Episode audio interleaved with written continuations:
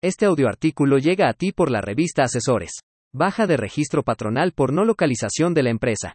¿Es legal? Por César Iván Aguilera Serrano. Es una situación de todos los días. Un trabajador acude a su unidad de medicina familiar y al presentar su número de seguridad social, le indican que no puede recibir prestaciones médicas en razón a que su empresa se encuentra dada de baja.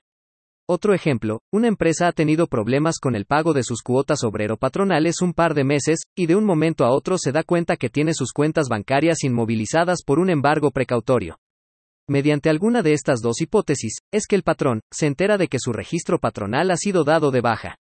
Preocupado, acude a las oficinas de la subdelegación que le corresponde a preguntar por qué se encuentra en esa situación.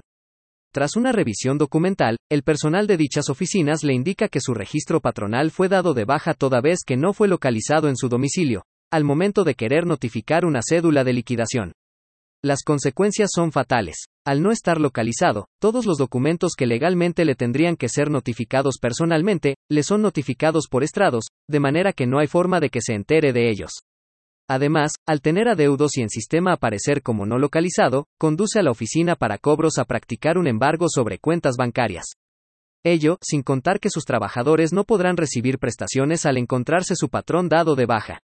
Afortunadamente, existen los medios de defensa. Benditos sean. El patrón acude con un abogado especializado en la materia y le comenta la situación. El abogado sin ninguna sorpresa, asienta la cabeza y pone manos a la obra en su demanda de nulidad. Permítanme expresar que la práctica del seguro social que acabamos de leer, es cotidiana y es institucionalmente aceptada, sin embargo, es totalmente ilegal.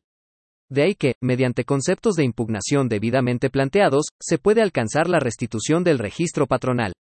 Se preguntarán, ¿es procedente el juicio contencioso administrativo en contra de un acto de esta naturaleza? La respuesta es.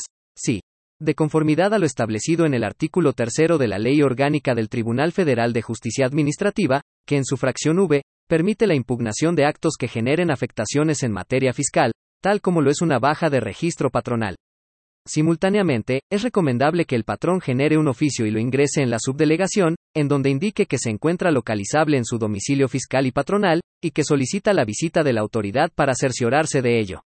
Ese acuse será importante, como más adelante veremos. Entrando al tema de la demanda de nulidad, en primer lugar, y genuinamente, deberá impugnarse la notificación del oficio de baja patronal, mismo que no fue hecho del conocimiento del patrón afectado. A esto evidentemente el instituto señalará que fue notificado en términos de la fracción tercera del artículo 134 del Código Fiscal de la Federación. Estrados, sin embargo, esta notificación fácilmente puede ser controvertida, ya que las actas de asuntos no diligenciados por lo regular adolecen de una debida circunstanciación, máxime cuando tal determinación, la no localización del patrón, por lo general es hecha por el instituto tras una sola visita, es decir, no acude en dos o más ocasiones, lo que no brinda certeza de que efectivamente se encontrara ilocalizable. A ello, sumado a que el patrón ha ingresado un escrito donde se manifiesta localizable en su domicilio, lo que brinda certeza al tribunal de que efectivamente se encontraba ahí. Ahora bien, en cuanto a la actualización de la hipótesis normativa para que el instituto se encontrara facultado para dar de baja el registro patronal, es importante analizar el artículo 17 de la Ley del Seguro Social, que en su segundo párrafo establece.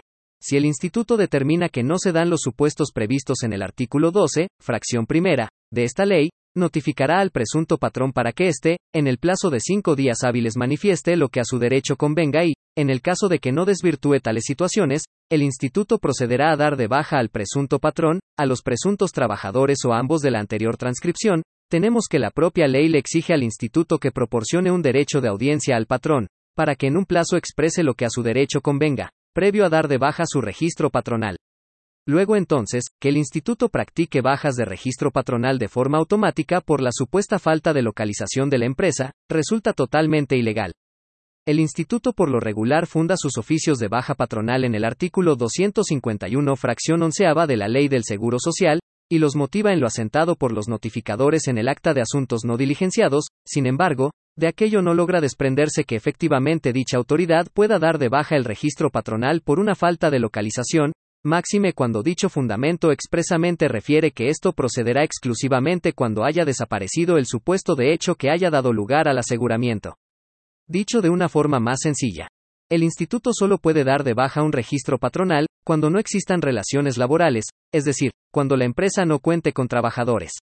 Estos hechos serán imposibles de probar por parte del instituto, ya que lo único en que se motivó para dar de baja el registro patronal fue la supuesta falta de localización del patrón, conocida tras una sola visita en que no se pudo encontrar a la empresa, y más aún cuando el patrón cuenta con medios de prueba para acreditar que si cuenta con trabajadores y que si se encuentra localizable en su domicilio. De ahí que, la legalidad está corrompida en dichos oficios de baja de registros patronales que emite el instituto, por lo que fácilmente puede alcanzarse su nulidad en un juicio contencioso administrativo federal. Ahora bien, durante el desahogo del medio de defensa, es preciso solicitar una medida cautelar en términos del artículo 24 bis de la Ley Federal de Procedimiento Contencioso Administrativo, para el efecto de que sea reactivado el registro patronal en el tiempo que dure el juicio, a efecto de que éste pueda encontrarse en operación y así no privar a los trabajadores de las prestaciones que otorga ese instituto, hasta en tanto se resuelva la legalidad o ilegalidad de las actuaciones de la autoridad.